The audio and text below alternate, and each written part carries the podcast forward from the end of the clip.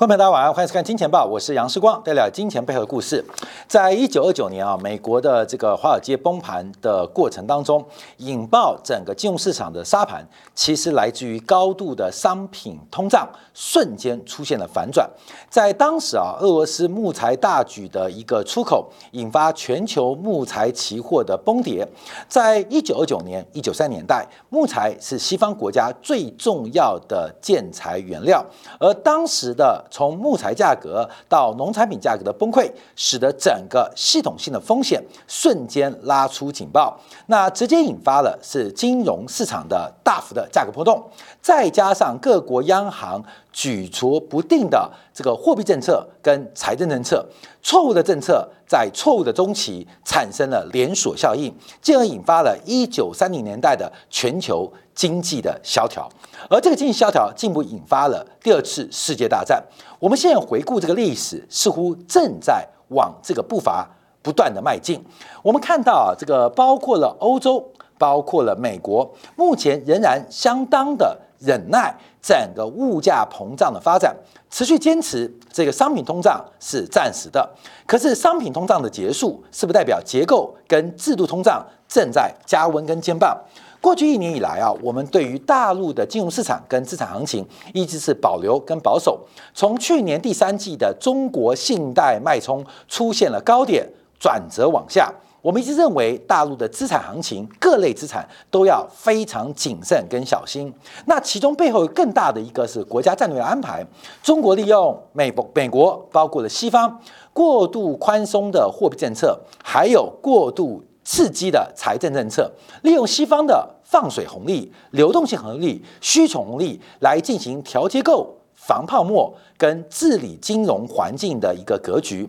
好，来到今天我们叫做观察这个中国的信贷脉冲跟美国的信贷脉冲来到了不同的临界点，会有什么样的发展？我们要从今天中国商品市场、期货市场再度的崩跌来做观察。除了中国的商品期货再度崩跌，这种低档崩跌的伤力非常惊人之外，中国的房地产在香港挂牌，在沪深两市挂牌，今天再度遇到了一个重创的局面，而房地产股的大跌，甚至引发在今天金融股。银行股的拉回跟下跌压力，所以怎么做观察啊？这个黑犀牛会不会由商品通胀瞬间结束所引发？而这个房地产跟大类资产价格的泡沫，这个灰犀牛是不是正在往我们人这个投资人啊这冲向来啊迎迎面而来啊？这是我们今天观察的重点。好，我们先看一下，今天先从这个。香港的地产股啊，中国的地产股来讲起，再讲到今天商品期货的全面性崩溃。好，我们看到连续几天，从十月二十六号到十月一号到十月二号，几乎每天每天这个证券呃网络版也好，呃这个头版新闻也好，都提到了是有关于中资房地产股重挫的新闻。在今天，我们看到中国最大的房地产股之一。万科在香港挂牌股价是创下新低，创下多久以来新低？创下二零一七年六月份以来新低。整个中国房地产泡沫的破灭，还有政府严加严控管制房价这种炒作的一种金融行为，使得房地产股纷纷出现重挫的发展。甚至从外电的报道当中，我们看到中国这些房地产股的净负债跟目前市值的比率关系、比值关系，显现出有非常多的中国房地产的企业可能有经营不善，甚至出现财务破产。倒闭的可能，所以我们看到今天啊，由万科的领居跌破了这个二零一七年以来的新低，到底有什么发展？我们先看到，包括最近几档啊开始出现违约的，像花样年啊，这个已经开始抛售自己核心的优质资产，换取了三十三亿的人民币来应付短期债务到期的违约风暴。那目前我们看到几档。中国的房地产股在国际信评也好，在中国本土的信评也好，都已经出现了垃圾等级，甚至进入了违约等级。所以，我们看到花二年虽然抛售了最核心的资产，换取一个呃急救啊的短期流动性，仍然不能挡住股价的跌势。好，另外我们看到阳光城啊，这股价也出现了一个具体违约动作。面对二零二二年明年一月、明年三月还有后年二月到期的有关于公司债的部分，进行了一个转换部分，而这转换并没有经过债权人的普遍同意，而由公司债务人单方的宣布。那每千美元呢？基本上用二十五美元的现金，还有一千美元的票据来进行交换啊，来进行交换。第一个就是利息也不够啊，那本金但是不用还了，而且这种非常微薄，仅仅支付仅仅支付百分之二点五的一个利息跟本金，使得阳光城已经出现了实质违约的一个动作。所以，我们看到以海外信评公司啊，基本上已经把阳光城打入了。违约等级，它现在不是这个呃风险哦，或是垃圾等级哦，是已经达到了违约等级。好，另外我们看到包括了广东知名的建商富力地产，那富力地产的股价在过去一段时间跌幅也是非常惊人的，从原来的两位数字跌到今天为止剩下四点三元。那主要也是因为流动性严重不足，使得目前这个广东一霸。富力地产的股价也出现了一个快速崩跌的发展，在今股价也来挑战新低。好，另外这一次啊，最最核心的就是地球上最大的房地产公司中国恒大，虽然呢在上礼拜啊，在它的美元债务即将到期之前，支付了一笔预期啊，在呃法律当法律和容许当中，但实质预期的一个利息之后。暂时缓解了它的违约风暴，可是目前我们看到，整个目前恒大的市值跟它的净债务关系都出现了非常非常危急的一个时刻。好，后面我们就看这张图，让大家了解到，呃，按照这个外电的一个报道，那特别是最近中国房地产的流动性吃紧，不仅影响到中国房地产，而且开始向外扩散。呃，据统计啊，从二零一五年、二零一六年到二零一七年，以英国伦敦城为例，几乎九成的海外买家都是中国买家。中国不仅买成屋，不仅买二手屋，甚至也大张旗鼓的进行大型营建工程的开工啊，开工的动作。所以，包括了几个金融区，像泰晤士河边几个重大的一个项目，不仅在英国，也在澳大利亚，也在加拿大。也在美国，现在都出现了停工，甚至资金困难的发展，所以中国的房地产的债务违约风暴，意外的影响到了西方主要商业城市，不管在商办、在住宅的一个开发计划。按照外电的逻逻辑啊，关于这个指标是蛮有参考性的。我们怎么做这张图的一个解读啊？就是按照目前这些比较大型的、比较具有违约风险的一些这个上市的。中国房地产公司从它的净负债关系、净负债关系跟它目前市值的规模来进行比较，我们以中国恒大做观察，它的净负债高达了是八百六十四亿美金。八百六十四亿美金，可是目前它的总市值只剩下六十三亿美金，形成了一个一比啊，大概十四的一个比例，就算十三的比例好了，来一比十四的比例，一比十四啊，所以我们可以看到，整个净负债是整个它目前市值哦，哎，不是净资产哦，也不是股东权益哦，而是按照市场价值来做判一个判断的话，出现了一个非常大的违约风险，所以净负债是死的。可市值有价格发现的一个变化，所以恒大目前的净负债，也就是我们在资产负债表两端，看到没有？一边是资产，一边是负债跟权益项目。我们现在提到的是这边是十三倍到十四倍啊，关门十三倍到十四倍，对比它只有一倍的一个市值的关系，也就是整个恒大以恒大为例，面临的是极大的。违约甚至经营的风险。好，另外我们观察，我们看到像融创，融创地产的净负债跟它的市值关系是三比一。那碧桂园相对财报比较稳定，它净负债跟它的市值是一比一的关系。那刚提到像富力地产，那富力地产目前它的净负债是高达了两百零八亿美金，可它市值剩下三十亿美金不到。另外包括中国绿地控股，包括了几个世贸集团、华润置地。雅居乐包括远洋集团都出现了一个净负债跟市值比恶化的变化，这个角度啊，关键这是很重要，因为我们一般来讲净负债是除以一啊，是股东权益或叫做净资产，这个叫做一个呃呃这个杠杆比例。可是这个一啊是账面的价值，有时候市值是市场给予的一个估值，所以这两个之间关系也出现极大落差。我们今天是把净负债。净负债这个等于是这个呃负债啊，这个负债除以它这个 market value 啊，这个基本上就是市场市值啊，我们用 M 来代替。我们是拿 D 跟 M 做相除。事实上，从账面权益跟市值假如做对除，也发现整个中国房地产的公司，他们的财务状况正在快速的恶化。好，整个房地产恶化很重要的一个变化跟方向，我们要从几个方向做观察。第一个。到底房地产是一个供需的问题，还是一个金融问题？呃，这个就不用多说啊。不仅是中国，不仅是大陆地区，包括了香港地区，包括了台湾地区，甚至了美国，甚至英国，甚至欧洲，甚至澳大利亚，我们看到其实不是供需的问题，纯粹是金融的问题。房地产作为一个非常呃久期 duration 非常长的一个大型的这个资产啊，也是一个杠杆率很高的。事实上，它已经跟供需没有关系，它已经是一个纯粹的金融流动性泛滥。或紧缩的问题是目前资金水准是高还是低的问题，所以我们看到这次引爆中国房地产最大变化，主要原因是整个金融环境、流动性环境对于房地产业非常非常不友善。所以相对于啊，最近整个中国房地产的新开工面积来做观察，再配合我们看到目前开发贷款的一个余额比例，都见到一个非常快速的一个恶化，尤其是开发贷款的一个增速已经。已经来到了零轴以下，而这时候我们看到中国的新开发土地面积更是已经掉入了负值以下，也就是目前这个呃市场上啊，我们讲这个呃小麦涨的时候没有小麦，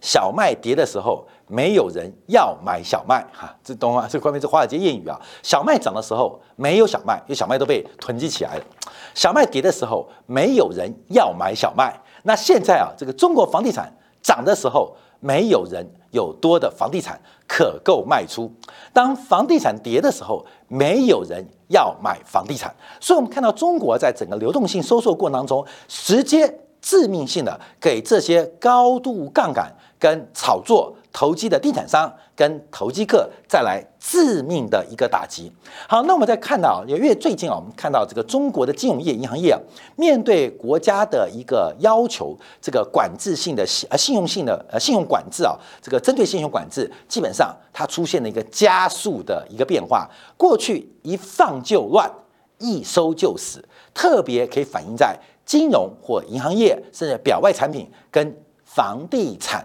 价格。跟房地产产业的密切关系。好，讲完房地产，我们要看一下今天的大陆商品期货继续的崩跌啊，这个低档的崩跌啊，是最最最恐怖的。我们看今天啊，包括了像铁矿石的价格再度出现了跌停发展，另外包括了像螺纹钢啊，这个在台湾叫做钢筋啊，也出现了跌停发展，包括建材的玻璃价格也出现重挫。所以本来是黑色系，从动力煤、焦煤开始引跌，现在。中国的商品期货开始反映的是中国房地产景气快速往下跟违约风暴。对于需求的变化，开始在商品期货出现重大的一个打击跟发展啊，所以我们分别来做一个观察。我们先看到动力煤啊，动力煤是这一波啊跌幅最大的，呃，在过去啊是连续十天的重挫，一点反弹的机会都不给有没有，一点的反弹机会都没有。从一九八二十月十九号半个月之前跌到今天八百四十一，这个价格不仅腰斩，是腰斩之后。再打九折，腰斩之后再打九折，这是目前啊整个动力煤在价格的一个变化。那我们再往下观察，包括铁矿石的价格，铁矿石价格高点是出现在今年五月十二号。这等一下我们在经典部分会特别从中国的信贷脉冲来进行一个分析跟关注。今天啊，这个摩根呐，呃，这个小摩啊丢出了一个报告，分别用中国跟美国的信贷脉冲来预判全球市场的变化。这个市场。有利率市场，有汇率市场，有商品市场，有原物料市场，当然有大家观察的股票市场。所以等一下我们会分享一下，从中国的信贷脉冲，还有美国的信贷脉冲，目前全球的资产价格进入到什么样阶段？事后论做观察，这个中国的信贷脉冲循环论跟美国的信贷脉冲循环论对于资产价格的预测真的是准到不能再准，所以 A 开始跌了，B 开始叠了，C 开始叠了，D 开始叠了，那 E、F、G 要发生什么变化？那 A 叠完了。B 跌完了，C 跌完，那什么时候反弹？从中国跟美国的信贷脉冲可以看到非常清楚答案啊！等一下做一个解读啊。所以我们看到中国的信贷脉冲加上美国的通胀预期在五月中见到高点，这个共伴的效应使得我们看到铁矿石价格在五月份来到一千三百五十八，到今天创下新低是五百六十五。后面这什么意思？这是五折再五折，先腰斩一次。再腰斩一次，所以我们看到目前铁矿石价格也出现崩跌。刚刚提到，呃，小麦涨的时候市场上找不到小麦，小麦跌的时候没有人要买小麦。之前大家说铁矿石严重缺货，尤其是中国跟澳洲的关系感觉紧张，贸易紧张，很多人提到中国的铁矿石可能会供应不上，所以当时啊有波炒作的一个题材。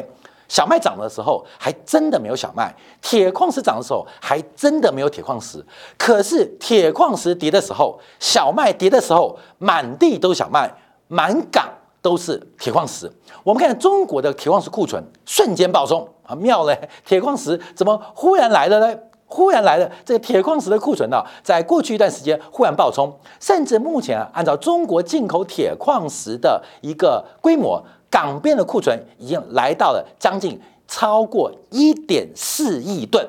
一点四亿吨，各位，一点四亿吨什么概念？一点四亿吨的铁矿石可以足够美国的钢铁业用三年，可以让美国的钢铁业用三年，这是这个规模。各位，你知道，就是现在堆积在中国的港边铁矿石，可以让美国。的钢铁业用三年来到一点四亿吨，而且还在增加，创下了二零一九年四月五号新高。所以，我们看到什么现象？我们有时候啊，这个资讯不对称过程，价格最高的时刻跟供需的关系到底谁为真，谁为假？这方面要特别留意啊。所以，市场效率是不断发生，效率市场假说是不断的在演进，不断的在进步，值得大家特别做留意啊。好，另外我们看一下。那这要看螺纹钢，螺纹钢在台湾地区啊叫钢筋啊，螺纹钢的用途主要就是建筑使用啊，就钢筋嘛。那我们看到，其实螺纹钢的需求量早早。早早在二零一九年、二零二零年就来到了一个相对的高峰，可相对于螺纹钢的价格，似乎受到商品成本的推升，价格不断走高。那现在出现了一个严重价格跟需求的背离，叫做均值回归。所以随着整个中国建材市场、房地产需求滑坡影响，螺纹钢价格在最近也开始。出现补跌发展啊，这就是螺纹钢跟钢筋啊。好，那我们再看一下。这个螺纹钢的价格啊，因为螺纹钢价格啊，今天又是在尾盘、下午盘之后打到了跌停啊。这个高点是今年五月十一号，跟这个铁矿石一样是六二零八，今天是四二三零，四二三零啊。这个价格大概打了有六折左右的水平，六折水平啊。而且这是低档崩盘啊，这个低档崩盘基本上把这个颈线跌破之后，其实这个打击跟压压力也是非常非常大。各位，这个打击跌破之后，我们画一条线嘛，那这一段。用 log 来算，这一段会跌多深？后面要去算哦，用 log 来算，这个要用 log，你直接等幅测错会算不出来啊。这两段等幅会到什么空间？值得大家特别做留意啊。好，后面我们讲这些什么原因啊？因为我们就要回到刚刚今天破题啊，大家回去看一九二九年发生什么事情，问问说为什么会第二次世界大战啊？第一场就是日本帝国主义、军国主义，还有呃德国出了一个希特勒纳粹的法西斯政党。为什么英国、美国、日本会出现帝国主义，会出现军国主义？为什么会出现纳粹的法西斯政党？后面那有一个经济环境的背景啊。我们常提到，生产工具决定了生产工具的归属跟掌握，决定了底层的社会组织，而生产工具会形成生产关系，而生产关系会往上形成顶层的结构。所以在整个经济萧条。永了崩盘情况之下是原因，慢慢导致生产攻击的归属跟生产关系的改变，使得日本的相对的鸽派慢慢没有政治的声量，由日本军国主义鹰派来掌握日本的政治跟国家发展的方向。因为一九二九年、一九三零年，日本受伤非常惨重嘛。那德国也是一样，威马共和的恶性通胀，没有商品原物料通胀，威马政府用透过赤字货币化方法。影影响了生产工具的归属，引发生产关系的改变，才有后面纳粹德国的出现。好，那我们就要观察这次中国，哎，我们一讲哦，过去一年啊，不要说我每次都对于中国是一贯的这个资产价格的乐观啊，对资产价格有乐观有悲观时刻。过去一年，我们提到。对于中国的资产价格，大家要小心。任何的上涨，在信贷脉冲往下的过程，在库存周期往下过程，任何的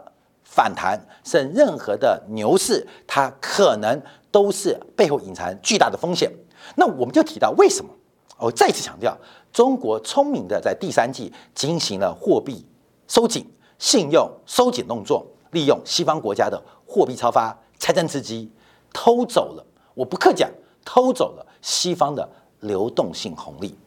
那各位要想个问题哦，现在西方国家准备加息了，西方国家准备要加息了，中国在干嘛？中国在十月份、十一月份开始做财政刺激，开始做货币宽松。你去想想看哦，各位想看啊，就是中国收紧，西方放松，所以资产报酬率开始出变化。中国比较高，西方比较低，所以大量的热钱跑到中国来，大量钱，不管是股市、债市、商品市场，大量西方的热钱跑到中国来，来炒股票、炒房地产，特别是炒商品。现在房地产、商品、股票大跌，而国外啊，像纽西兰。像英国、像澳大利亚要开始做加息喽，什么意思？割韭菜。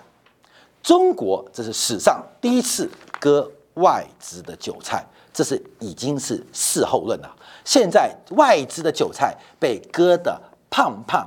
大大、壮壮的，全部割掉。所以，我们看到整个中国的调控目前不断的扩散。我们要观察什么？这个问题啊，就是又回到一九二九年，就是中国进行自己的调控，从房地产。影响到房地产，影响到整个原物料往上游做累积，那中国的调控会不会引发全球商品期货的黑天鹅？这要特别留意哦，因为一九二九年就是俄罗斯的木材开始的嘛，那后面再加上呃欧洲的这个呃农产品丰收，整个价格就瞬间崩盘。忽然在农业信贷出现了快速收缩，农业信贷出现大量的违约，农业信贷出现大量的保证金追缴。啊，引发了整个欧洲的流动性风险，而这流动性风险透过金本位传回了美国，那美国进行了货币紧缩、财政收缩，还有贸易壁垒啊，那就传到全世界。那时候用金本位传来传去啊，现在我们就观察。这个中国的收缩行为会有什么样的影响跟发展？我们要特别留意，因为我们第一个看到从数量上做关注啊，不管是中国的生铁的数量生产，还是包括能耗双控有关于碳减排的控制，目前都在做下滑。而这个为什么叫做黑心啊黑黑天鹅？